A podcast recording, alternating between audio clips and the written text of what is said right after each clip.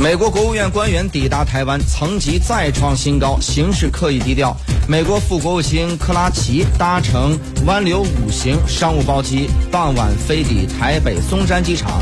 美国在台协会处长和台湾涉外部分有关官员前往接机。克拉奇此行呢，是一九七九年以来访台层级最高的现任国务院的官员。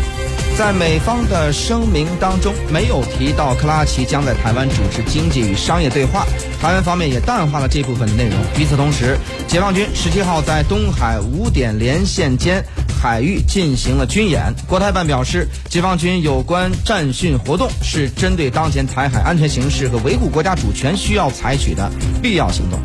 今天节目当中呢，将请出各路嘉宾做出深入分析。来自台北现场的两位嘉宾，台湾淡江大学外交与国际关系学系的教授陈一新先生，以及台湾的军事评论员施孝伟先生。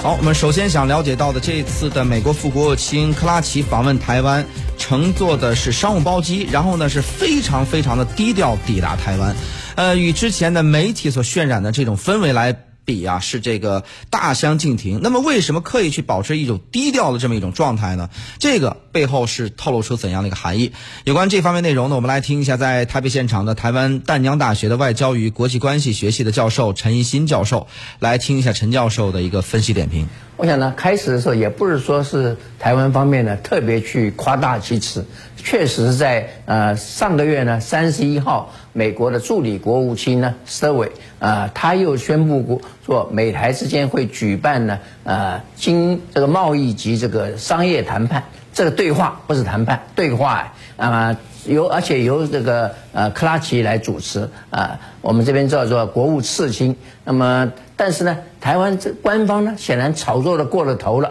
把他这个炒作的非常说是不得了的一个大事啊，而且呢，呃，还说可能会这个这个对对谈呢，对话呢，就是呃可能谈判，但其实理性人都晓得，这个对话就是对话，还不是谈判。台湾呢，开放美猪市场，也就是为了这个。购买这个这个对话的一个门票，而不是谈判。谈判啊，还要这个往后往后面推。那么现在呢，啊，新的消息是美美方有点不高兴，台湾过过分的夸大其词，而且炒作的很厉害，所以说决定把它在这次呢这个。沟这个对话呢，就只是沟通、交换意见而已。等真正的对话要到年底再召开，那么以后的谈判可能要等明年初才会召开。这个也是其中也有一些呃玄机，因为呢，明年一月一号美猪才会进口。那么这个时候呢，美国也要看看台湾进口美猪的情况是怎么样。假如说台湾人民都一律一律反对美猪的话，那么美国这个跟台湾的这个贸易谈判呢，也可能会会遭到一些新的挫折。